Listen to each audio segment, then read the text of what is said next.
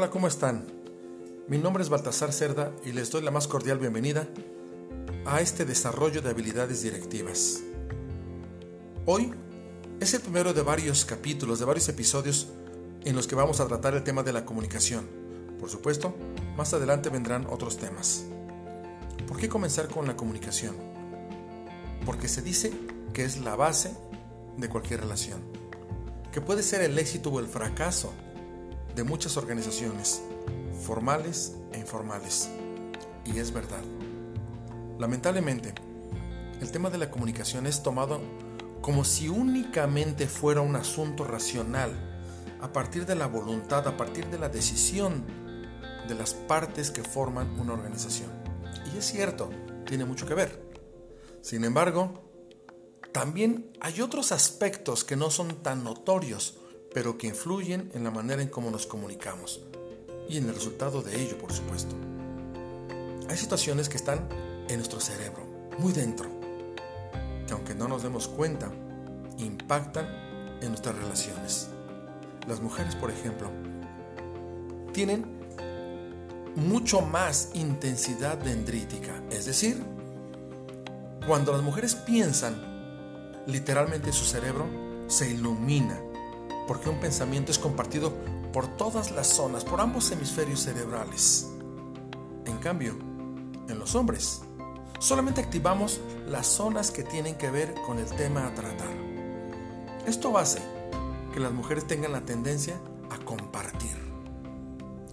Todo lo que les pasa, todo lo que ven, todo lo que sienten. Es probable que de pronto una chica llegue a su casa y le diga a su pareja, hoy me pasó esto y mi jefe me, me, regañó y me molesté. Rápidamente, el hombre puede actuar de dos maneras de manera natural. Una, contestando con monólogos y otra, diciéndole lo que tendría que haber hecho. Ella se molesta y le comparte con sus amigas diciendo, yo no quiero que me digan lo que tengo que hacer. Simplemente estoy compartiendo. Y los hombres Vamos con nuestros amigos sin entender el por qué se molestó ella. Nuestro argumento, ¿para qué me platica si no quiere que le diga lo que tiene que hacer?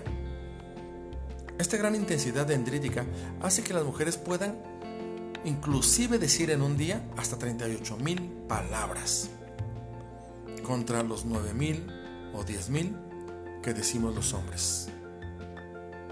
Se dan cuenta cómo esta diferencia que está dentro de nuestro cerebro, la manera en cómo funciona, puede hacer que nos lleve a diferentes interpretaciones y por tanto la comunicación puede verse afectada, para bien o para mal.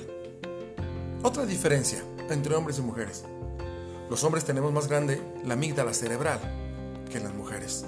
Esto nos permite a nosotros reaccionar de manera más rápida ante una posible amenaza.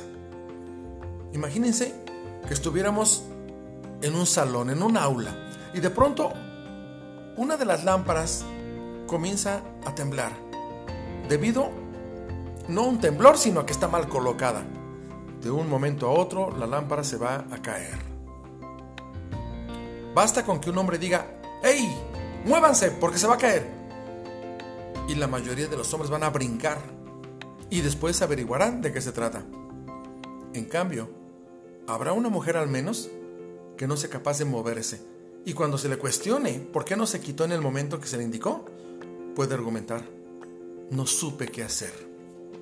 Esto es producto de nuestra amígdala cerebral. Sin embargo, las mujeres tienen el hipocampo ligeramente más grande que en los hombres. Ello les permite guardar en su memoria a largo plazo más eventos de carácter emocional. Imagínense esta situación donde ella le pregunta a su pareja, le pregunta a él por qué está molesto. Y él le contesta, hey, ya se te olvidó entonces lo que me dijiste ayer. Y ella tranquilamente puede decir, ah, sí. Y entonces a ti se te olvidó lo que me dijiste el 15 de octubre pasado. O no importa lo que me dijiste el 4 de junio. Sin tomar en cuenta lo que hiciste el 26 de marzo. Seguramente los hombres pondremos cara de asombro sin saber exactamente a qué se refiere ella. Muchos hombres dicen. Ni siquiera sé lo que dije en la mañana. Ya me voy a estar recordando lo que hice o lo que dije hace meses. ¿Se dan cuenta cómo la comunicación es cierto, como dije al inicio, es un asunto racional, pero también es un asunto irracional? Nos comunicamos con las demás personas desde nuestra intención, pero también desde nuestra ignorancia, de nuestra irracionalidad, desde nuestra forma en que nuestro cerebro está constituido. Al ser conscientes de ello, nos da una poca ventaja para poder adecuar nuestros pensamientos, nuestras oraciones, nuestras intenciones y entender el por qué la otra persona actúa o dice lo que dice. Este es el primer episodio de comunicación. Naturalmente la comunicación es muy muy amplia y hablaremos de ello en los próximos episodios. ¿Tienes alguna duda? Me gustaría recibir algún comentario tuyo. Estoy para servirte. Mi nombre es Baltasar Cerda y estamos en el podcast Desarrollo de Habilidades Directivas. Quedo a la orden.